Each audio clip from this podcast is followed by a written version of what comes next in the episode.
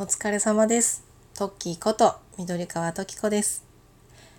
一個前のトークで九州国立博物館にね、あの行ってきましたっていう配信をしたんですけれども、九州国立博物館って聞いて、あなんかちょっと九博のね魅力を聞けるのかななんて言って期待して聞いた方がいたら、もしかしたらね期待を裏切ってしまったんじゃないかなと思って一人ねあの気にしいの私は反省しておりました申し訳ございませんということで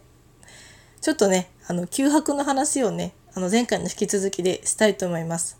あの九州国立博物館のことをね略して九博ってあの公式サイトとかでもね書いてあるんですけどそうなんですよ。あの3連休の中日にね九州国立博物館にね家族5人で行ってきました。で、まあ、その前回のトークでも話したんですけどそのきっかけとなったのがあの NHK でね放送されてる井上涼さんっていうそのアニメクリエイターさんっていうんですかね曲を書いて自分でアニメも作ってあの美術作品をねそこからインスピレーションを得て紹介するっていうの番組をやってる井上涼さんの「美術チューン」っていうね番組とコラボでやってるよっていうので行ってきました。でねそうあのねちょっと期待していったらもしかしたらみたいな話をしたんですけれどもまあねその実際ねここでいいよいいよっておすすめしちゃうと、え、嘘嘘、じゃあ私も行くって言って行って、その期待外れだったら申し訳ないなっていう予防線でちょっと言ってしまったんですけど、あの実際本当にね、中身はすごい楽しかったので、ただね、その、あのメインの展示じゃなくてちょっとこうおまけに美術中の展示もついてるよぐらいで行っていただくとかなり楽しめると思います。なんかそのためだけにわざわざあの車3時間走らせていくとかだと、うん、ちょっとこれぐらいかって思ってしまうかもっていうところで 言ってたよっていうことをあのちょっと弁解あの しておきます。っていうのはねあの美術チューン自体がねそもそも私大好きなんですよ。あのちょっとね概要欄にも前回の概要欄にも書いたんですけど DVD をね買って持ってるぐらい美術チューンが好きででやっぱりねあのもともと美術とか絵画とかってなかなかこうとっつきにくいというか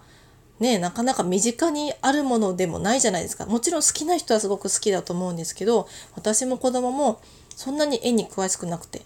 あのうちの旦那なんかはね美術が結構好きだったらしくてあのいろいろ絵に詳しかったりするんですけどまあ普段本当に学校の授業でやるぐらいの知識しかないからまあね、名前は知ってる、見たこともあるけど、まあ、詳しいことはわからないっていうところが、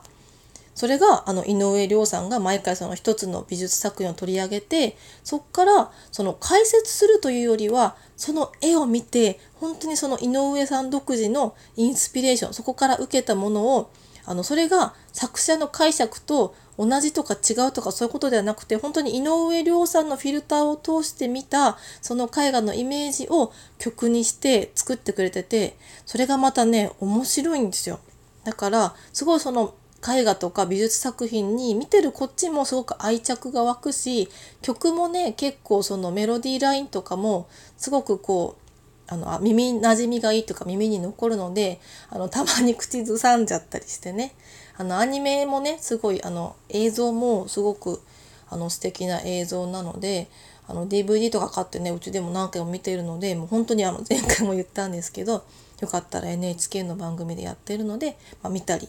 あの DVD とかね買ってみていただけたら楽しめるんじゃないかなと思ってます。で、まあ、そのね一緒にそれのその、まあ、企画コラボできっかけで行ったんですけど、まあ、九州博物館九州国立博物館自体ももうねあの すごいいいとこなんですよ。これねいいとこなんですよってね言っててね申し訳ないのがね私がねじっくり見れてないんですよ。ほんと前回も言いましたが子供のそのどうしても子供がねいてねゆっくり見れなかったのでっていうのもねやっぱりねあのガラスに触ることもねどうしてもね注意されてしまったんですよね。まあ当たり前っちゃ当たり前だと思うんですけどあの結構ねあのこれ普通にその子供がいない方とか大人だけ楽しむ方はすごくあのいい点だと思うんですけどその学芸員の方っていうんですかねその館内にいてこう座ってたりとかしてこう見守ってくださる方ってあの部屋に何人かいると思うんですけど昨日は祝日だったからか祝日とか休日だったからかまあそのもともと九州国立博物館がそういうあの仕組みなのかわかんないんですけど結構な人数のその方がいらっしゃっててあのすぐあの私たちみたいな子供連れがねわーって行ったらもう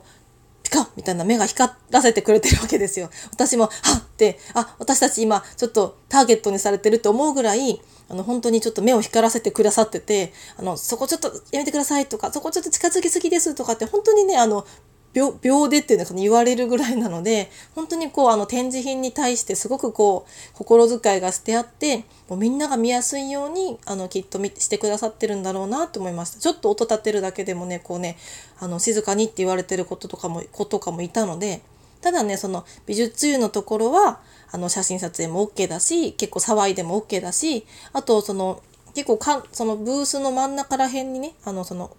私が行ったのは2階かな？3階かなとなんか常設の展示室だったんですけどそこの中央部分ぐらいに子供がね絵本読んだりできるようなその絵本も博物館独自のこう絵本が置いてあってあの腹の虫ってほら昔の人はお腹の中に虫がいて全部虫の仕業でみたいなそういう感じの絵本とかも子供に分かりやすく置いてあったりして私は途中からこう絵本読んだりしてね子供と。遊んでたんですけど、まあ、そういうのがあって、まあ、大人の人ももう本当にじっくり楽しめるし子供がいてもねまあまあまあその端から端まで見るっていうのはおそらくそのまあねその子供の それぞれ個性にもよると思うんですけどうちはちょっと無理だったんですけど、まあ、そういうのでもね気軽にもしかしたら楽しみやすいちょっと他の博物館私も詳しくわからないんですけどいい博物館なのかなって思ってあの過ごしておりました。でねまずねあの外観もすごい綺麗なんですよね。ガラス張りなのかな？あれはすごい外側もすごい綺麗であの森のね木の姿が反射してて本当に森の中に立ってる博物館っていう感じでチケットの写真半券にはねあの夕焼けがこうライトライトっていうかそのガラスに照らされてて反射してるような写真がすごい綺麗だったりしてすごいあのなんかこう波波のようなその流線形のフォルムもすごい綺麗でした。で内側はすごいあのなんかこの 言葉薄っぺらいんですけど木のぬくもりが感じられるような内側本当なんか木がねこう前面に使われてるような感じであのずっとこう吹き抜けっていうんですかねそのロビーのところがエントランスのところが多分その 4, 4階建てか5階建てぐらいなんですけどすごい全部もう吹き抜けでちょうど即興昨日はあの博多山笠が飾ってあって多分その常設展示ではないと思うんですけどあのすごい迫力があって綺麗だったのであなんかここに来て山笠もねあの博多のね博多の有名なお祭りで夏でできあの祇園山笠っていうのがあって飾り山って言ってすごい大きいねあのお飾りがあるんですけどそれがね飾ってあったのがすごい綺麗で海外から来た観光客の人もすごい喜んでたりしました。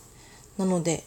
すごいねあの一見の価値があると思います。でねまたおすすめポイントなのがあの太宰府天満宮のすぐ隣にあるんですよ。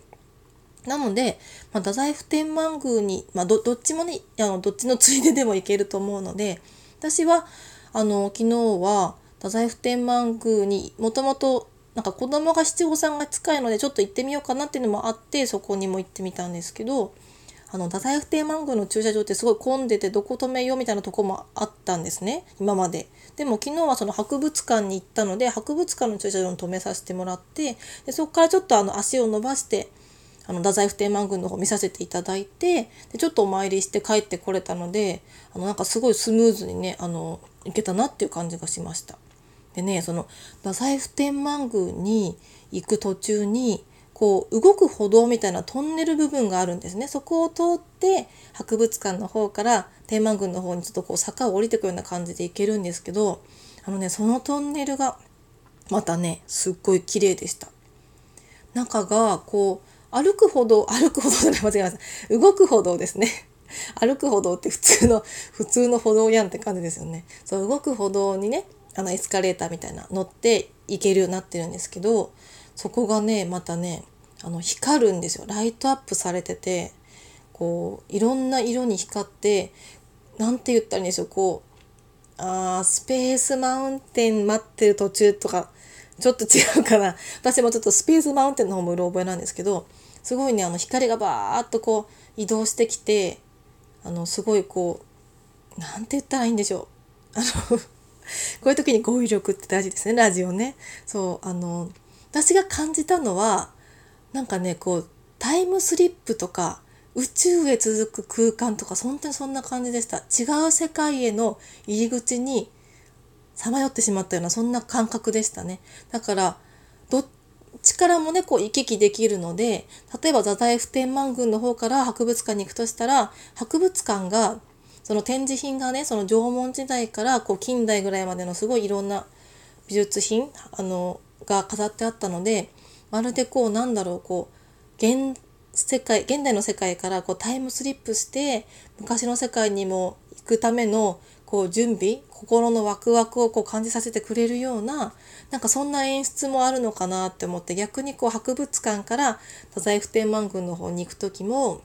こうやっぱ太宰府天満宮ってこう神聖なねまたちょっと普通の世界とはまた違った非日常な世界な感じがすると思うのでそっちのね非日常の世界に続く入り口のようななんかこうそういうプロローグのようなねそんなねプロローグでよかったかな？そうそんな感じも感じたトンネルでしたね。なのでね。そう。だそういうのはもしかしたらねガイドブックに載ってないかもしれないなと思ってあの今ちょっと喋ってみたので行ってみないとわからないその魅力かなと思ったのでね。あのもしよかったらそんなあの異世界への入り口をね通っていただいてお互い博物館とね太宰府天満宮をね行き来していただいたらいいかなっていうふうに思いました。ちょっとね昨日のねあの 九博について語れてないっていうちょっと反省点を生かしてなかなかでも人に紹介するのって難しいですね。まあでもね、これもね、何回か回を重ねたら、私の語彙力と紹介能力ももしかしたら上がるんじゃないかと思って、まあこんなね、クオリティで出すのも何かなと思ったんですが、出すって思わないとね、ちょっとね、あの練習にならないかなっていう気持ちもありつつ、なのでちょっと今回はこのまま配信させてもらおうと思います。はい、それでは皆様、今日も明日からね、また平日が戻ってくる方も多いと思うので、頑張っていきましょう。お疲れ様です。